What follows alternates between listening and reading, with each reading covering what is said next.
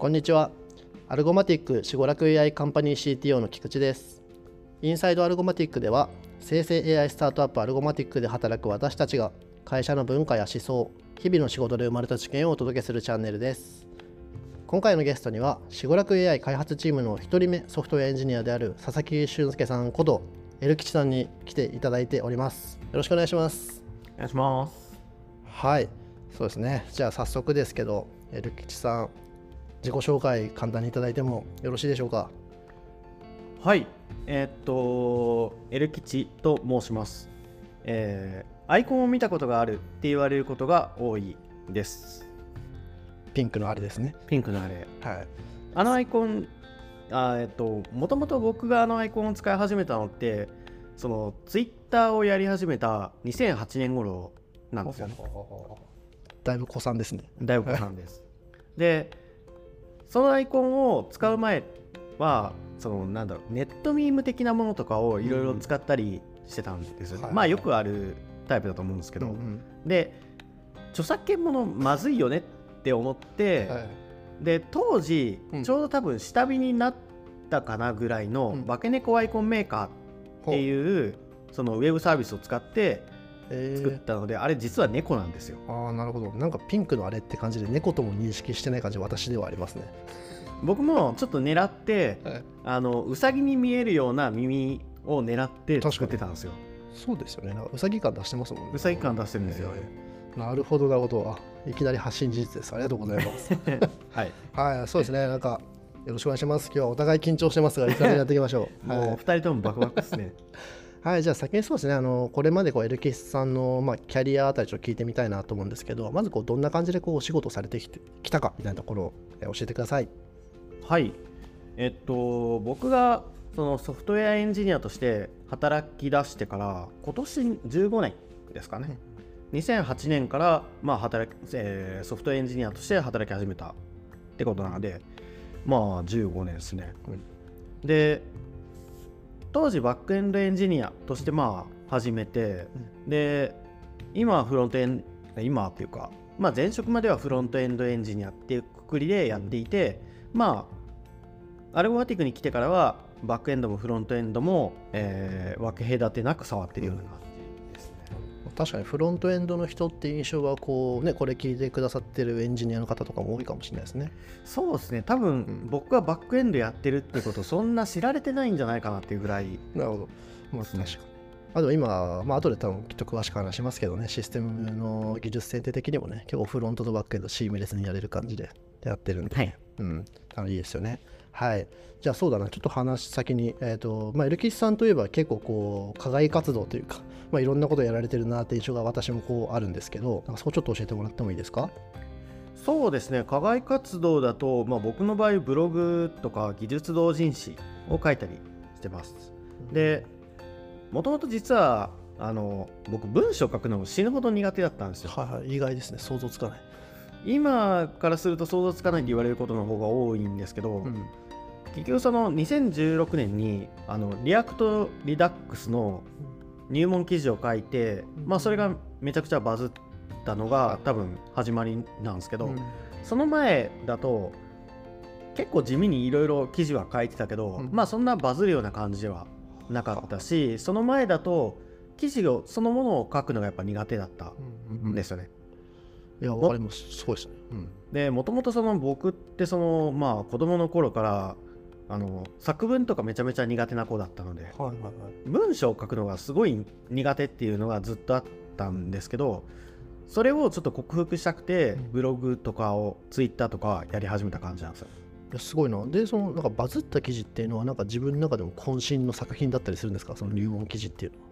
そうですねかなり力入れてえそもそも React当時 React っていうのが一体何なのかよく分からなかったんですよね。ー、はいはい。 React があってさらに Redux があってはいはい。どういうこと？ってなってたうんうんので自分の中でそのどうやったらりそれをちゃんと理解できるかっていうのをうん。ずーっと考え続けて、あじゃあこういうふうに考えたら理解できるわってなってその理解できるわってなったものを記事にその叩き込んだみたいな感じですね。すごいですねなんかこう自分の理解出すって結構めちゃくちゃ有用だと思うんですけど一定怖さあるじゃないですかなんかうん自分の解釈間違ってるんじゃないかみたいなところが、そうですねそこはやっぱりうん間違ってたらごめんねみたいな感じのはいエクスキューズは結構書いてた感じですね。はいはい、いやでも素晴らしいですね。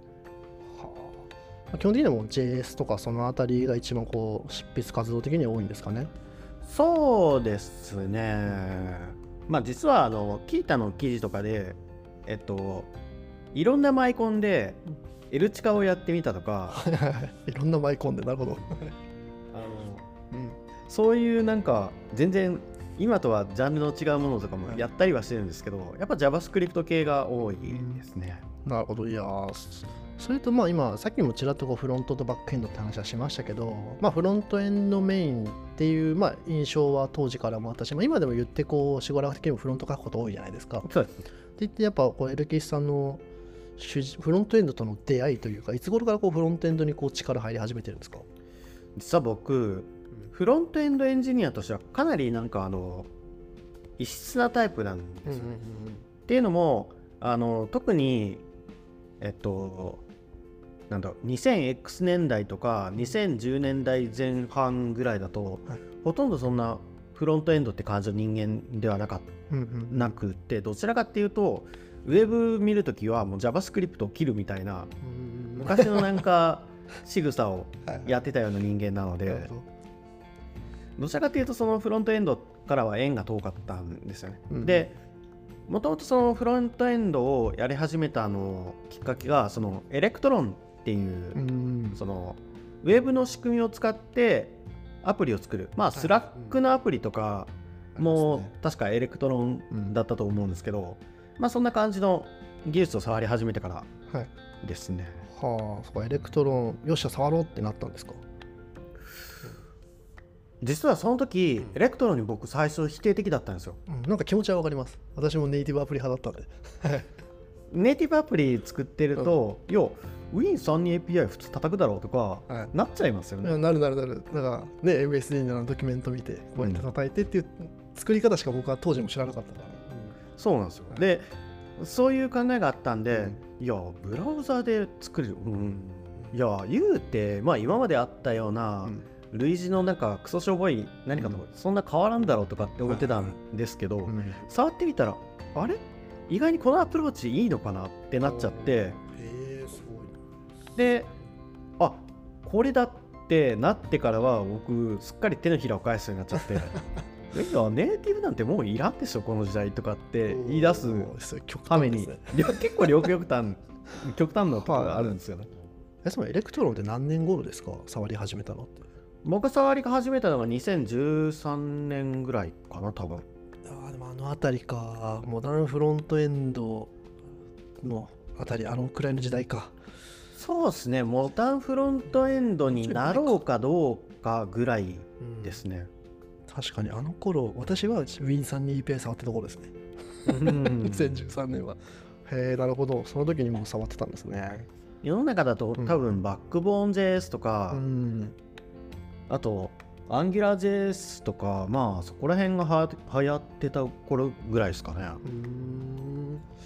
いやーなるほどなるほど。それでまあフロントがお好きお好きでまあ Electron で入ってったってことなんですけどなんだろうなフロントエンド以外のこう興味関心とかで言うと、そうですね、僕の場合、もともとアルゴリズムうん。結構好きな人間で、はい。まあ競技プログラミングとかもはいはい。一時期やったりしてたんですけど、うん。まあその、アルゴリズムが結構好きで、うん。なんだろう、LLM をうん。やってなかったら、うん。いつかはあの JIG っていうちょっとマイナーなコンパイラー言語があるんですけど、はい。JIG で分散 DB 作るの楽しそうだなとかめちゃくちゃなんかいいですね。なんか尖ってますね。そういうなんか尖ったものをちょっとやりたいなっていう気持ちはあったんですよね。でもともとなんだろうあの C 言語触ってた時代が結構長かったのもあって、うん。その JIG って言語その結構ベタ C なところがあるんですよ。はいはいはい。まあ Go もどちらかっていうとベタ C 寄りの言語だと思うんですけど、Go よりもさらにとんがった言語ですね。どのあたりのとんがりがあるんですか？まあなんだろう。言語の特性としてその、Go ほど優しくはない。なる Go ほど優しくないんだけど、はい。書き方は完全に現代の言語なんですよね。へえ。あそうなの？俺全然そう自分のこと詳しく文文法とかも知らなくてあ現代的なんだ。書き方はなんか JavaScript とかなんか書いてるような書き方で、はい。でもやってることは C なんですよ。へえ。メモリも触れてって感じメモリもさ触れてそれはいいですね。でうん。なんかあのテストと、はいテストのコードとメインのコードを共存できたりとか。ああいいですね。なんか前衛的ですね。なるほど。へえエルケさんはでもそれ C 言語好き人人間でいくと、まあ、C プランもとあとそうですね。あのラストとかってエルケさんってどうですか？ラストも、まあ面白そうではあるんだけどどちらかというと C プラと仲良くなる前にスクリプト言語に行っちゃった人間なので、なるほど。そうかそうかラストはまあ所有権の考え方とかいろいろ面白いなとは思うものの、うん。深く馴染む前になんだろう馴染む前にっていうかなじ馴染む前の段階ですね まだ。なるほど、確かに。まあシンプラ触ってると、こう、ラスト、まあ、これ個人の感想ですけど、まあ、ラスト、僕はとてもいいなって、まあ、シンプラ一時期触ってて、あの、ウェブセマンティックスとかで、わ分からんってなってた時代があったんで、うん。そこはね、ずっと実装されてるの、すごい書きや書きやすいって言ったら違うか。すごいなんか安全に書ける感はいいですよね。うんそんな雰囲気はなるほど。いや今日意外ですね、なんかこうタイプスクリプトをゴリゴリ書いている人のイメージなんですけど、このバックグラウンドが幅広いというか、いや、面白いな。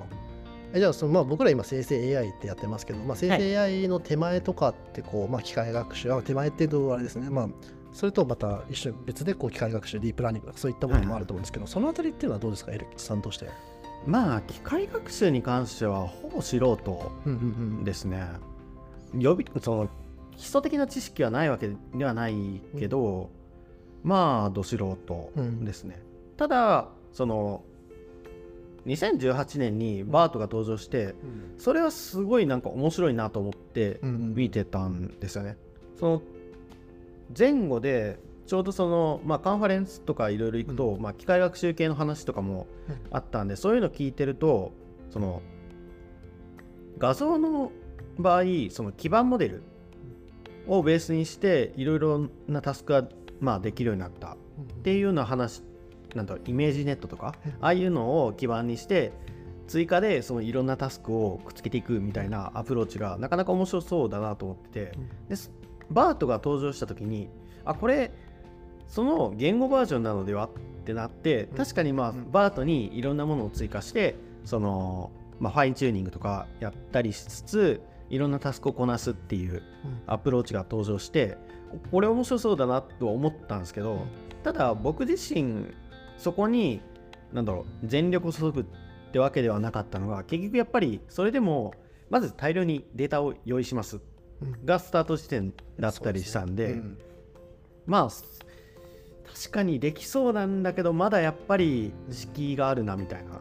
確かに確かに。雰囲気はあったんですよね。でまあ、その頃、まあ、2018年とかの段階でもこうそこまでまあ面白いなと思ってウォッチャーしつつもそこまでこう自分の手で何かするっていう感じではなかったですね。うん。まあちょっとダウンロードし,、うん。てなんか Python ではい。軽く動かすとかぐらいまではしたけど、なんだろう。結局チュートリアルとか触って、あなるほど。で終わってた程度はいはい。なるほど、ありがとうございます。まあ、そんなエルキスさんが今、こうね、生成の方にがっつり飛び込んでるっていうところにはなるんですが、そうだな、そしたら、まあ、その生成 AI 系の話もちょっといろいろお伺いしたいなと思ってるんですけど、はい。その、まあ、バートが出て、ちょっとこう興奮したってこのエルキスさんなんですが、そこからも実際、こう LLM に興味を持って、なんか触り始めたのって、なんかどのぐらいのタイミングだったりするんですか？そうですね。えっと LLM 自体で言うとまあやっぱり2022年末、うん去年末ですよねで僕がチャット GPT を触り始めたのってその一番最初に触り始めた人たちよりはうんだいぶ遅かったんうですよね、ん。年末ぐらいだったんではい。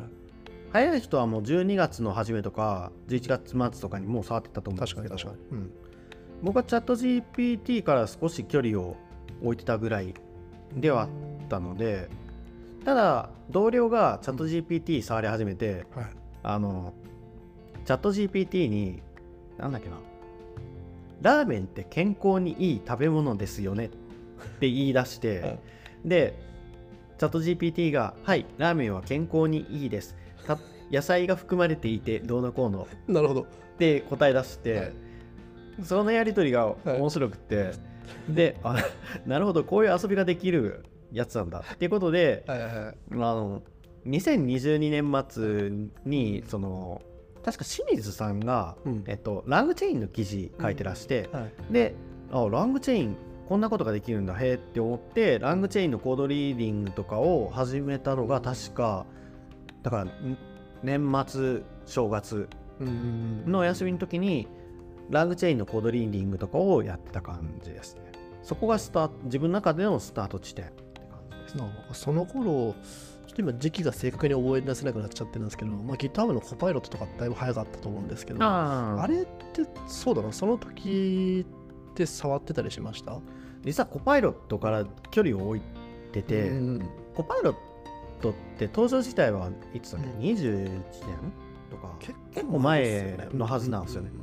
でその当時は著作権的に大丈夫なのかなって心配がちょっとあってはいはいはい。触ってなかっうんたんですよね。もともとその大昔にうん。その OSS とかうん。まあ触ってた時期もあったので,、でその頃なんだろうえっと GPL ってライセンスがあって、GPL どういうライセンスなんだろうとかいろいろこう調べたりとかしてその著作権というかうん。ライセンスに関して結構なんだろうオタク的なはいはいはいはい。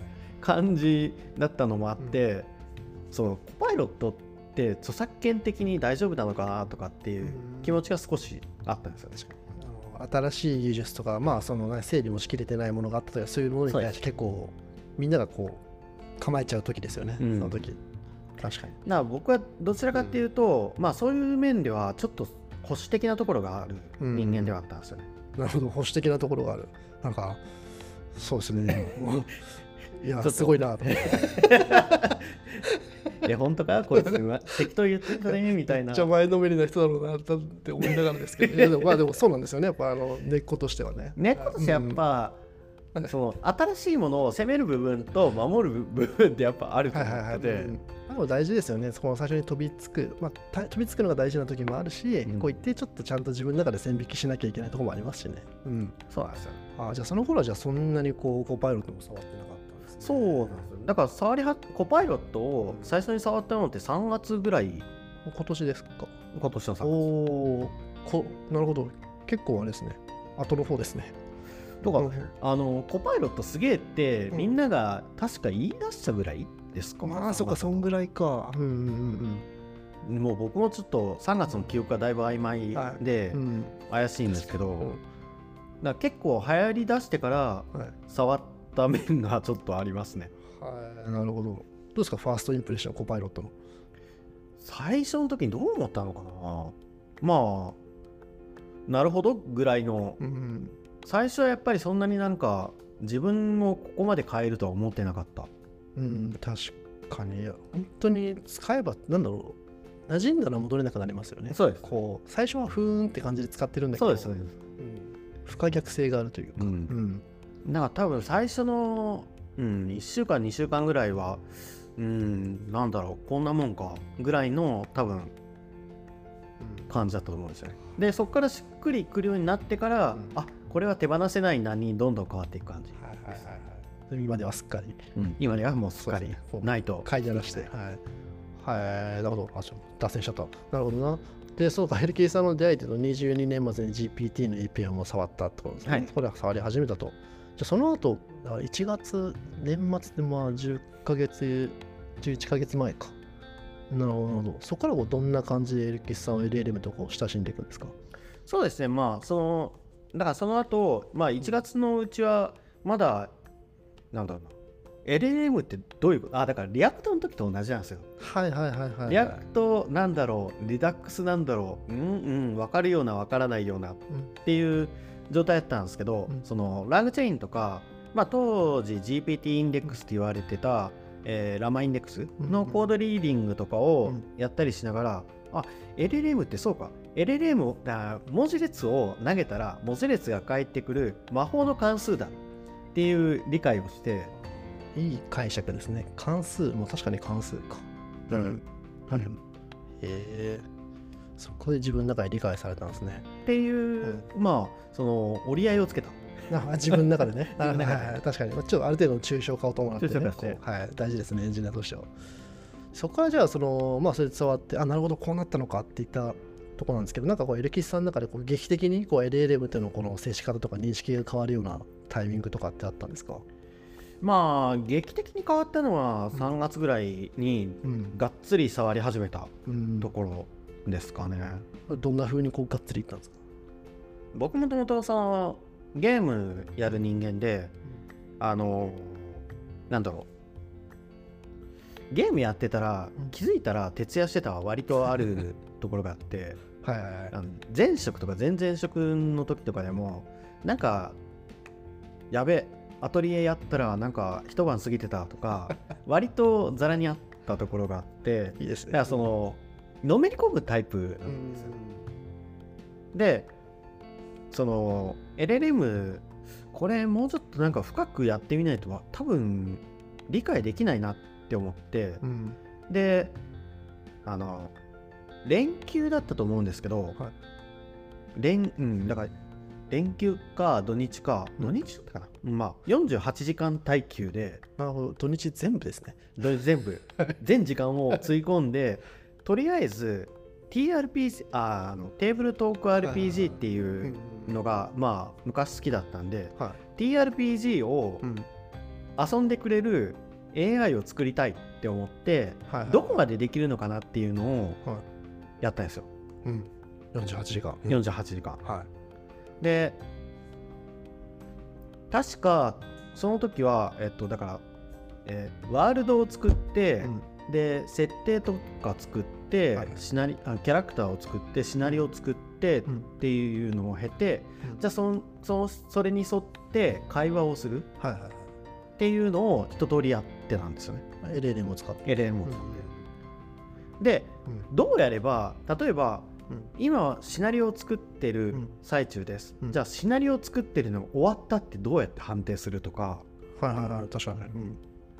結構当時は面倒くさいことをやってたんですよ、まあ、その過程でうん。JSON を吐き出させたら実は制御できそうじゃんとか JSON をどうやったら吐き出せるか。はいはいはい。でも JSON には余計な文字列が前後についちゃう。そうですよね。つきがちだった、はい、うん。とかそういうのがあったんで、はい。まあ結構その悪戦苦闘というか、まあうん。LLM と格闘してて、はいはい。でそれやってるうちにあれこれめちゃめちゃ面白くねってなって。ほやっぱ普通のプログラミングと違うじゃないですか。う そうですね。挙動が分かんないですけ挙動がわかんないですからやつは。どあーでも当時そうですね。特にこうね JSON モードとかもない中で JSON を返さなきゃいけない。でも全然返ってこねえダメだってはなかったんですね。面白いってなった。面白いってなっちゃって、はい。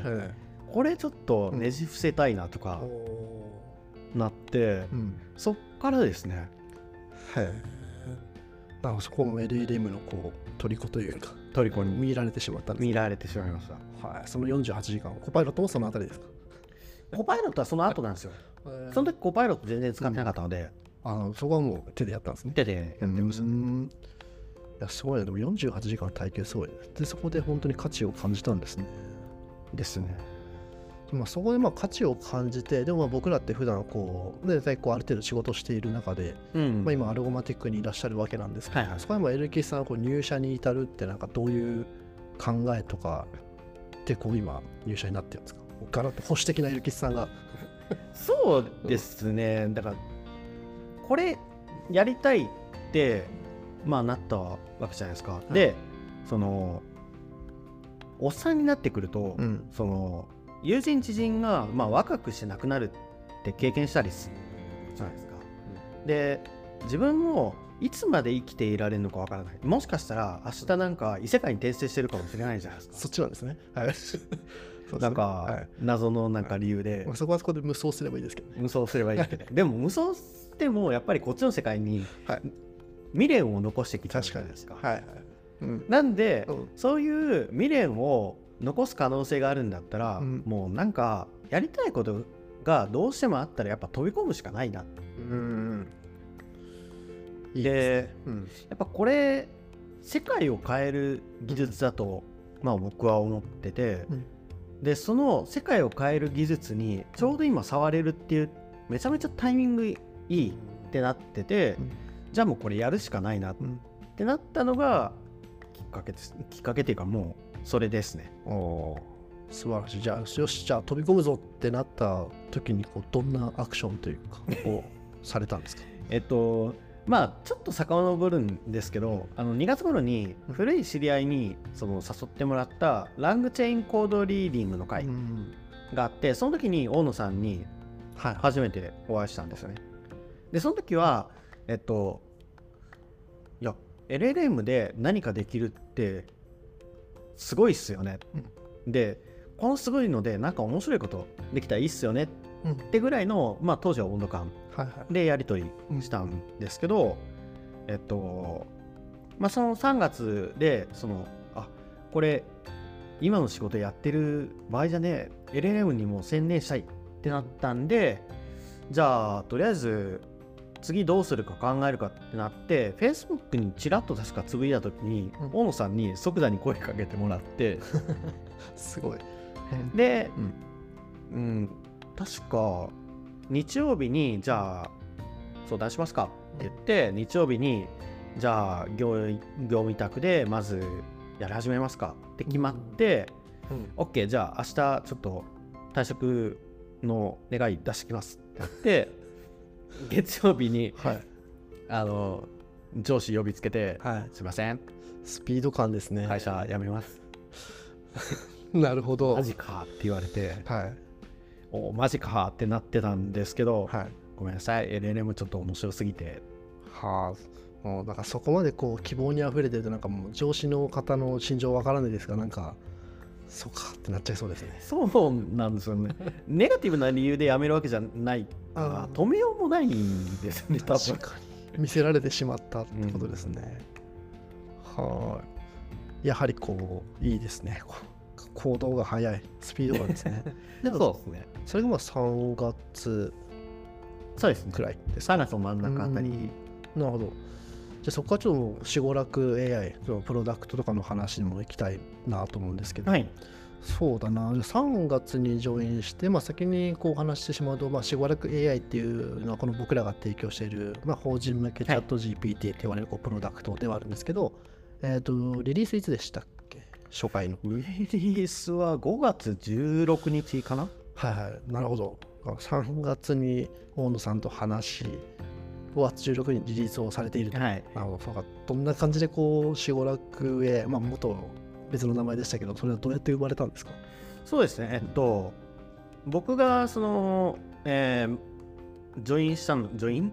まあ始めたのが4月10日なんですよね、ん4月10日に、えっと、3人で始めたプロジェクト、で、えっと、4月10日に始めて、何作ろうってなってなんか法人向けチャット GPT ありなんじゃね？っては話になって、まあ、作り始めて。でとりあえずまあ作って検証してみようぜ。うんうん。ってなって開発開始してうん。2週間後におおよそ原型ができててスピード感ですね。スピード感。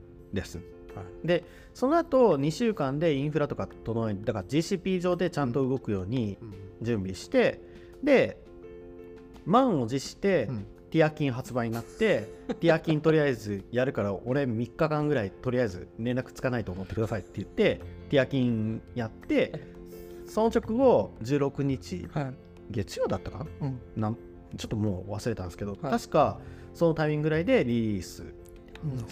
ティアキンもいいタイミングでしたね。ティアキンいいタイミングでした。なる前職で僕あのティアキンの発売ってところで5月9 9日だ,、はいだったかな。えっ、ととりあえずここ有給取るからね。ってあらかじめね、カレンダーに仕込むやつありカレンダーに仕込んでて、いいですね。アメスリリースまでいった、その最初の2週間でおよそ原型作るっていうところで、なんか結構こう試行錯誤とかってありました？そこでの試行錯誤はあんまりなくて、結局そのえっ、とまあなんだろうフルスタックのフレームワークで、うん。あの T3 スタックっていうはいのがあるんですけど、うん。T3 っていうのはそのえっ、と Next.js、TRPC、TypeScript、React、Tailwind、うんで Prisma っていうまあ言ってみれば既存の技術を組み合わせた、あーなんだろうフルスタックのフレームワークっていうよりはベスプラッシュみたいなはい。感じのものがあって、その T3 スタックを使うと、うん。まあ早く立ち上げができる。っていうところがあったのでじゃあまあとりあえず技術その個々の技術はまあ使ったことない例えばプリズマとかはまだ使ったことなかったんですけど当時、うん。あと TRPC とか。うん。そこら辺は使ったことなかったもののそれ以外はまあ経験してるわけだからまあとりあえずこれでチャットができる API を投げて会話ができてっていうところまでは作れるだろうっていうことでまあ作った感じはいはい。なんかその技術線ってそうだな。な結構、まあまあ、使ったことある技術であるって話はありましたけど、まあ、エレキさんそのバックエンドを当時やっていない中で、まあ、そこも、まあ、含めて選定する。なんかこう思想というかなんかいろいろこれを技術選定をしたこう原体験というか何かあったりするんですか？そうですね。まあえっと T3 と比較になったのが、うん。えっとリミックスとか Blitz っていう、うん。あのまあ TypeScript と React とあと他っていうような感じのフルスタックフレームワークって結構いろんなやつがあるんですけど、うん。そのリミックスとか Blitz とかどちらかっていうと、もうがっつりフルスタックな感じなんですよね。なるほど。もうばらせないというか。がしてないし、どちらかっていうとノリはもう Rails とかに多分近いノリだと思ううんんですよね。確かに確かでそういう類のフレームワークって言ってみればうん。ロックインされるじゃないですか。に。そうですね、うん。で僕的にはロックインされるとうん。そのスピーディーに物事を進めたい時はあんまり良くないかなと思ってて。はい、成功した後じゃあバラしてなんかメンテナンスしようってなった時に絶対苦労するなと思ってたんでなるべく軽いものっていうのがあったので、まあ、T3 っていう選び方をしているのと、うん。あとあの API 通信過去にいろいろ苦しんだ経験があるのでレストを使う時ってやっぱりそのスワッカーとか使って、じゃあスワッカーで定義する。じゃあスワッカーで定義するのいいけど二重定義になりがちだよねとか、型情報落ちちゃうから、うん。スワッカーから型を生成すするにしてもやっぱ限界はあるよねとか同じ問題がやっぱグラフ QL でもあってはいグラフ QL もそのコードゲンコードジェネレーターで、うん。あの型とかコードとか生成するけれどやっぱり細かいところを抜け落ちちゃう。はい。日付型どうするのとかうんやっぱ細かいところで結構トラブルになりがち。ヌルアブルとかもそうだと思うんですけど、まあ、そういうところで苦労してたんでそのバックエンドフロントエンドタイプスクリプトでその両方共通でやれるんであれば、TRPC っていうそのまあタイプスクリプトに依存したものではあるけれど型を完全に共通で持てる、うんなんなら型以上にそのバリデーションのライブラリでデータのバリデーションもできる。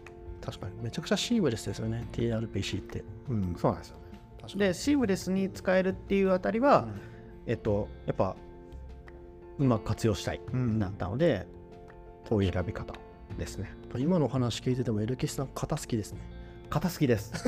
あの基本あの大体タイプスクリプトで型をちゃんと指定してると、ん、大体なんかなんとかなる。そうですね、うん、リファクタリングとかもね。リファクタリングとかも大体なんとかなるんですよ。ね、うん。まあどうしてもその抜け落ちてしまうトラップとかはあるけど、うん。トラップがどういうのがトラップになるっていうのを知ってさえいれば対処はできるので、なのでそういう意味ではコアはやっぱタイプスクリプトなんですよね。うんなるほど。まあその中でこう死語楽はこう作って初期で作られた。まあ最初からこの意思決定されて作られてっていうところで、い、やめちゃくちゃありがたいですね。私は後から入ってますけど、まあなんかすごい触りやすいですし、はいいやありがとうございます。はい。なるほどな。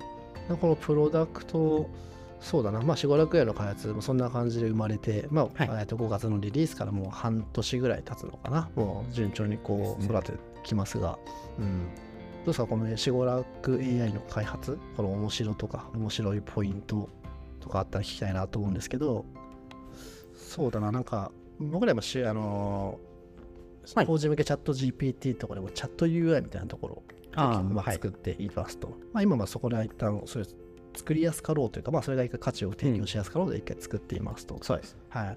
でまあ、僕ら今後こうそこにもこう閉じていかないのかなとか思ってるところがあるんですけど、うんうんうん。エルキスさん的にこう未来みたいなところがどんな風に見えてるのかなっていうのをちょっと聞いてみたい。な。結局その、僕らあまあ僕らっていうか、業界全部そうだと思うんですけどうん。まだこれが今後その標準になるとかそういうの分かってないじゃないですか、うん全員がみんな試行錯誤してるはい。状況だと思っていて、そうですね。結局そのじゃあ生成 AI で生成ができるじゃあ生成できる UIUX って最善何とかでもその最善を目指したら本当にコスト的にそれ実現できるの、いやうん。それともその技術とかいろんなものの進化によって実際安くなるとか、うん。まあいろんな可能性はまだあるうん。っていう状況で何が正解かわからないと思うんですよね、何が最適かとかうん。あと我々一体その生成 AI で何を得ることができるのか、うんうん。ってわからない未知の世界なので、すごいなんか楽しくないですか？いや楽しいですね。もう条件も変わりますからね、さっきおっしゃいましたけどね。コスト面とかもそうですし、コストも。はい。うん。本当に試行錯誤ですもんね。ね例えばこう LLM のこの数年後、この人間との関わり方とか、うん。そういったところってね、岸さん的なイメージは何かあったりします？そうですね。まあ LLM 今ってその企業 GPT の API なり、うん。まあクロードでもうん。パームでもいいですけどまあ何らかの生の LLM を叩くあまあうん。ローカル LLM とかも含めてそうだと思うんですけど、うん。LLM をまだ直接触ってる時代ですけど、うん数年後にその直接触るっていうのは残ってるのかどうか分かんないんです、おそらく何かしらその抽象化されたものだったり、うん。特定のものにうん特化したものだったりもっとなんか触りやすい形になってるうんんじゃないかなと思うんですよね。確かに、はいまあ、今のチャットインターフェース、まあ、便利だし、それだけでタイムも価値はめっちゃ埋めますけど、うん。なかなか難易度は高いですし、難易度高いんですよね。うんなんか大野さんも先日ツイートしてたと思うんですけど、うん今の LLM ってまあ言ってみればなんか知性のある存在にトランシーバー越しでなんか指示を出してるはいはいはいはい。みたいなところはあるんでやっぱまた欲しいというかまさにそれですよね。なんかもっとこういろいろやってほしいし、できるのは分かってるんだけど、インプットが追いつかないというか、そうなんですよね。LLM の。なるほどな。そういうこと、そこをみんなで試行錯誤しているところですよね。でなんかこう、まあ僕らもしごらく AI っていうところで、その未来に向かっていく道中に僕らもいると思うんですけど、その途中でこう感じてる手応えとか、なんか所感とかあったりしますか？そうですね。まあその未来としては多分今とは違うその触り方になるとは思うんですけど、今の経験は今の経験でめっちゃ役に立つかなと思ってて例えばなんだろう。今の人たちってうん。そのマシン語とかで直接 CPU 触ったりしないじゃないですか、はいはい。うん。デバイスドライバー書いたりしないし。なかなかないですね。そういうような低レイヤーの知識って今まあ不要かっていうと時々なんかうん。そういう知識があった方がその話話がスムーズになるとか、うん。設計の役に立つとか、うん。そういうことってあると思うんですけど、ありますね。まあ、そういうような部分を今僕らは経験できてる。っていうのはまあすごい手応えだし、まあ、なんなら未来使われるであろうライブラリを自分たちで多分作れるし、まあ、コントリビュートしまくることもできると思うんですね。でそういうなんだろう実際に作って触って運用してるからこそなんか得られるものってやっぱ大きいと思うんですよね。確かに。まあ僕らこう今当たり前のように LLM をまあ日々触って、まあ、情報の渦を受けてってやってますけど結構この毎日の積み重ねっていうのは結構大きいですよね。そうなんですよ。僕らの得てるコンテキストとか、まあ、僕たちの方やなんかそれって無視できなくなってきていて、うん、そうですね、まあ、大事な経験ですよね、うん。本当に。そうですね、なんかそのこう、まあ、LLM でこうやっていく中で、なんかエンジニアのこう、なんだろうな、結構いろいろできる感。僕もソフトウェアエンジニアの原体験とかって何でもできてすげえなみたいなところになると思うんですけど、なんか LLM を触っていくっていうところでそのエンジニアのこうなんだろう強さとか力というか、そうい。うところでなんかゆきさんが面白いなって感じるポイントってあったりします？そうですね。まあ結局技術で何とかしていかないと、うん、まあ何ができるのかみんなはまだ分かってない状況なので、うん、そこですよね。その僕らがもう全力で触り倒して、うん、そこからいろんなものを得て、それでプロダクトにどんどん反映させていく、でインスピレーションを受けたみんながさらに面白いプロダクトに育ててくれるっていうなんかサイクルになるのかなと思ってます。いいですね。まあ、シゴラク自体ね、結構こう汎用的なもので、いろいろアドオンとかしやすい作りだったりするんでね、うん、これを遊んでいきたいとかってのは僕らずっと喋ってますよね。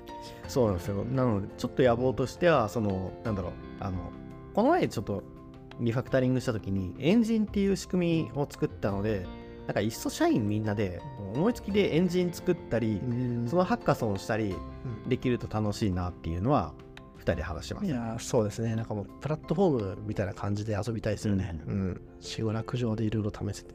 はい。そうなんですよね。そう、なんかこうやって僕ら結構最近、こう、まず作るみたいなところをね、うん、大事だなってすごい感じている中で、もうことこうエンジニアとか、まあ、特にプロダクト開発とかとこう作らないっていう美徳美徳というかなんかありますよね。まあ、こうまず作らずにやれることを考えるそれも完全に正しいというか、うん、そういう一理あると思っている中で僕らもそれを思って生きてきた中で最近考え変わってきてるじゃないですか、うん、そう手を動かすっていうところのこう大事さ、うん、歴史さん的にはどんなふうに考えます？そうですね、だから作らない美徳って結局そのソリューションとして考えた時に、うん、そのソリューションを達成するのに何をするのがベストかっていう考え方の中で、別に作らなくても達成できるのは作らない方がいいじゃんっていうのは分かるっていうところを踏まえた上ででも僕らやってることソリューションじゃないんですよね。うん、現時点だとだって未知未知のものだから正解も分からないし、はい、ソリューション以前の問題なんですよね。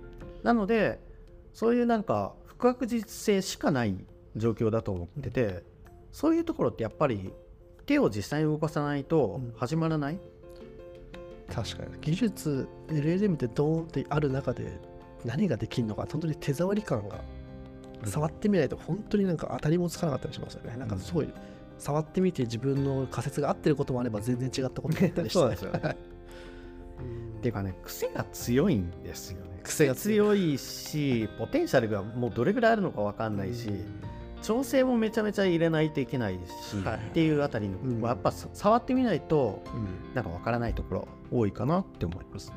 確かに。そういう意味ではもう何でも作ってみるっていうのは僕らは結構大事ですよね。まあ、もちろんこうね何でもかんでもってわけにはいかないですけど、うん、なるほど。確かに。まあ僕らとしてはね一回作ってさっさと失敗するみたいなところっても最近大事にしてますし、そうです、うん、なるほど。そうだな、まあ、ラグとか、まあ、結構いろいろ、まあ、今直近だと、まあ、シゴラク AI でもこうラグの技術を使ったような機能も作ったりしています。まあ、そういうのを動かして感じるところもいろいろあるかなと思うんですけど、そうだな、まあ、今こう、モッカのこう LLM を使ったプロダクト、ソリューションを作るっていうところと、うん、さらにその先を見据えるみたいなところで言うと、エルキスさん的になんか、このバランス感覚とかってなんかどんなふうに？そうですね、結局その、多分その4月4月ぐらい3月ぐらい。まあそのあたりだからチャット GPT が世間にいろいろ話が出るようになってから多分いろんな人がじゃあプロンプトであなたは優秀なエンジニアですみたいな感じの指示の出し方とか、うん、まあ、そういうような感じのなんかこうやるとうまくいくプロンプトテクニックとかプロンプトエンジニアリングみたいな、うん、そのまあ情報って大量に目にしてるとは思うんですけど、ただそういうのってやりすぎると、なんかその特定のバージョンの特定何かにしか効かないテクニックとかになってしまう危険性はあるかなと思っていて、ラグとかも結局そのコンテキストのサイズが小さいから仕方なくラグっていう技術を使ってる、はい、だと思っていて、まあ、そういう部分ですよね。だから現実に落とし込むのは大切だけど、そこにはまりすぎるとなんか未来に使えない、潰しの効かないテクニックになっちゃうそうですね。基本まあ制約条件の中でいかにやるかっていうところのまあテクニックで、まあ、ラグはとても大事なものではあるが、うん。まあ、それだけをずっとね、そこに固執しているとね、技術も変わってきますからね、基盤の。そうなんですよ。でうん。例えば頑張ってじゃあ僕ら独自の RAG をやりました。ってなったとしても結局例えば Azure の、うん。なんでした Cognitive Search、うんあれとかサービス使えば実は簡単にできるってなったらじゃあうん。 Cognitive Search 使えばいいじゃんっていううん。オチになりかねないんですよね。まあうん。 RAG 自体を触ってそれこそ手触り。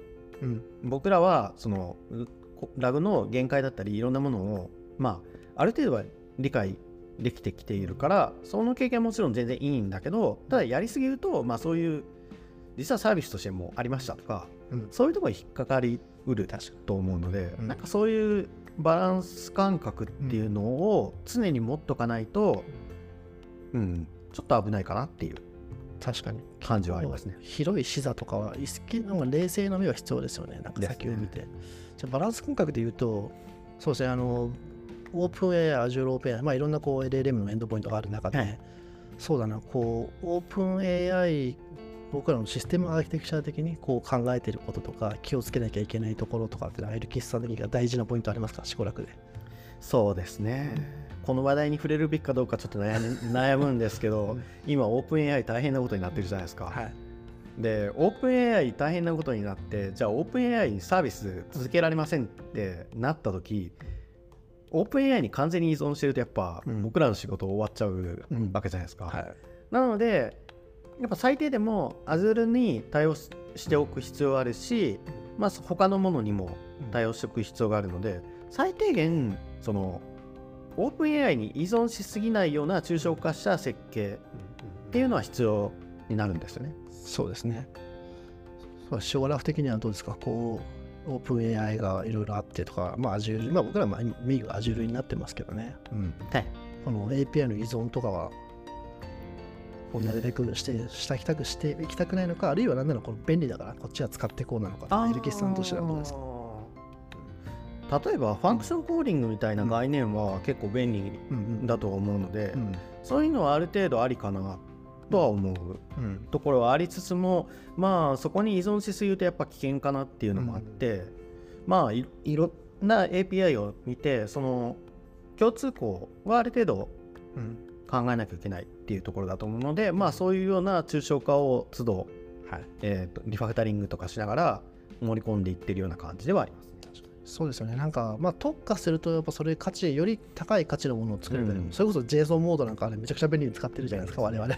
あれ、やっぱ今今はやっぱ頼っちゃうところある。うんでもあれ幸い Azure 側もあるんで、Azure の方使ったりしますけど、うんだから、それ、特化してちょっと頼る部分と、言うても最悪スイッチできるみたいなところってな、プそうです。ロダクトとしてはこう大事ですよね。なので、例えば、えっと、開発をするときは、例えば JSON モードなり、そのファクションコーリング改めツーリングなりうん。使うとしても、後でそのそれをさらに抽象化して盛り込んだ何かを API を内部に用意してそれ経由で叩くとか、まあ、そういうような感じのはい攻めの開発とリファクタリングをうんなんか交互にやっていく交互じゃなくてまあ交互とかうんバランスよくやっていくっていうのは必要なのかなっていう感じですね。そうですね。なんか事業もそうだけど、設計もなんか本当に日々変わりますよね。あの正解っていうか、ねあ、ここはこうだったかみたいな、こういうの来るかっていう。そうなんですよね。あんまり先読みすぎてもそうあの結局それいらんやんっうんてなっちゃうか危険性はあるし、うんうんうん確かに確かに。いや、これバランス感覚ですね。バランスですねう。ん。ありがとうございます。そうだな、そんな LK さん今、しばらくでこうバリバリバリやられていて、今後こう、こういうことやっていきたいなっていうのってあったりします？こういうのを試しに、まあ、趣味でもいいんですけど、こういうの作ってみたいなとか。そうですね。まずやってみたいのが GitHub コパイロットクローンを試しに作ってみたいな。とは思ってますねどうやったら同じような動きができるのかっていうのはちょっと試してみたい。じゃああれ結構テクニカルですよね。そうですね。あの体験、体験としてもすごく作り込まれてるし、なんといってもすすごいスピードでうんレスポンス返ってくるじゃないですか。そうですよね。あれを作るのなかなかに大変そうだなっていうのはあって。裏側想像するといろいろありますよね。なんかこれキャッシュしてんちゃうかみたいなやつとかなんか。そうですね。間違いなくキャッシュしてるでしょうね、うんとかそういうのはあるとこですね、確かに。まあ、作ってみて単純に面白そうもありますよね。面白そう作るっていうのは。うん。面白そうだしまあやっぱり今生成 AI でコパイロットはやっぱ強い強いというか、一番成功してるプロダクトなんですよあれは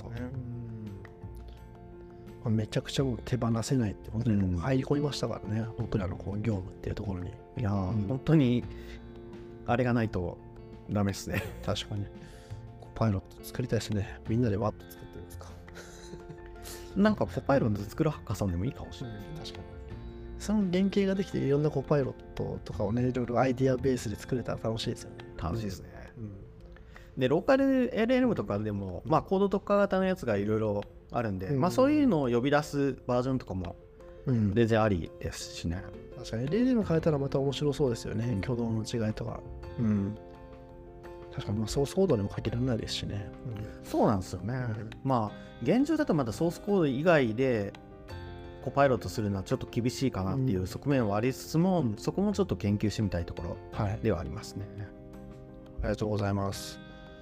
そうしましたら、まあ、そんなこう、エル吉さんなんですが、こうで最後にこうエル吉さんがこう一緒に働きたい人っていう話を唐突に振ってしまったんですが、はい。はい。そうですね。まあ、そう今のそう、ね、開発体制とかそんな状況とかも踏まえつつなんかこういう人みたいな話をちょっと聞いてみたいな。はいはいはい、そうですね。まあ背中をあーあの弊社の中で飛び交っている言葉の一つに、うん。背中預けうんってあるんですよね、はい。背中を預けられる人とか背中を預けられるムーブメントとか、まあそういうなんかうん。を尊う文化があるので、まあ背中を預けられる人だから信頼できる人だったりちゃんとビジネス上のコミュニケーションが円滑だったり、うん。まあそんな感じの人うんですかね。うんうんそうです背中預け大事ですよね。背中預け重要。はい。でまあプロダクトになんだろう LLM にまつわる課題も多いし、それ以外の課題もやっぱりあってもう本当に日々無限の課題を解き続ける感じなので、まあ、そういうところを僕らと一緒にやってくれる人ですね。確かに本当に無限ですよね、まあ、LLM だけでも結構こうキャッチアップとか情報量が多い中で、まあ、僕らプロダクト開発で日々こう、設計なんかも僕ら結構話すじゃないですか。そうですあれはもう完全にソフトウェアアーキテクチャの話ですけど、ですね。そっちはそっちで結構こう、高度なっていうとあれですけど、なんかいい感じにやっていきたいですもんね、うん僕らとしては。うん。確かに、そういうところをなんか一緒にこう楽しんでやってくれる人、うん。いいですよね。うん。であとは、うん。なんだろう愚直でもいいので、うん。やっぱ実際に行動できる人かなっていう。うん。のは確かに、まあ、僕らこう手を動かすことっていうのはめちゃくちゃ大事でずっとなんか今回のポードキャストで言っているところではあるんですけど、うん、実際作ってまずやってみてっていうところですね。やってみないと分かんないことが本当多いので、うん。そこからいろんなことを得られる人ですよね。まあ、やってそれがダメだったらダメだったことが分かったあそうですポジですからね。うん個人です。僕らもそういう感じなので、ね。なるほど。ありがとうございます。まあそんなエルキスさんね、もう、なんか入社の経緯とかもそうですけど、熱量と勢いがとんでもないのでね、こんなでもこういうチームでこうみんなやってるので、こういうのに共感した人って、ぜひこう、ご応募いただければと思っております。ぜひぜひ。はい。さて、そんな感じで、まあ、今日の回は以上となるんですが、はいまあえーもう今回でアルゴマティックのこう採用興味をお持ちいただいた方はですね、こうしごらく AI のカンパニー、まあ、その他 LLM スタジオであったり別のカンパニーもありますので、何かごご興味をお持ちいただけた方は、ポッドキャストの説明欄にリンクが貼ってありますので、えーご応募お待ちしております。ということで、えー本日は以上とさせていただきます。どうもありがとうございました。ありがとうございました。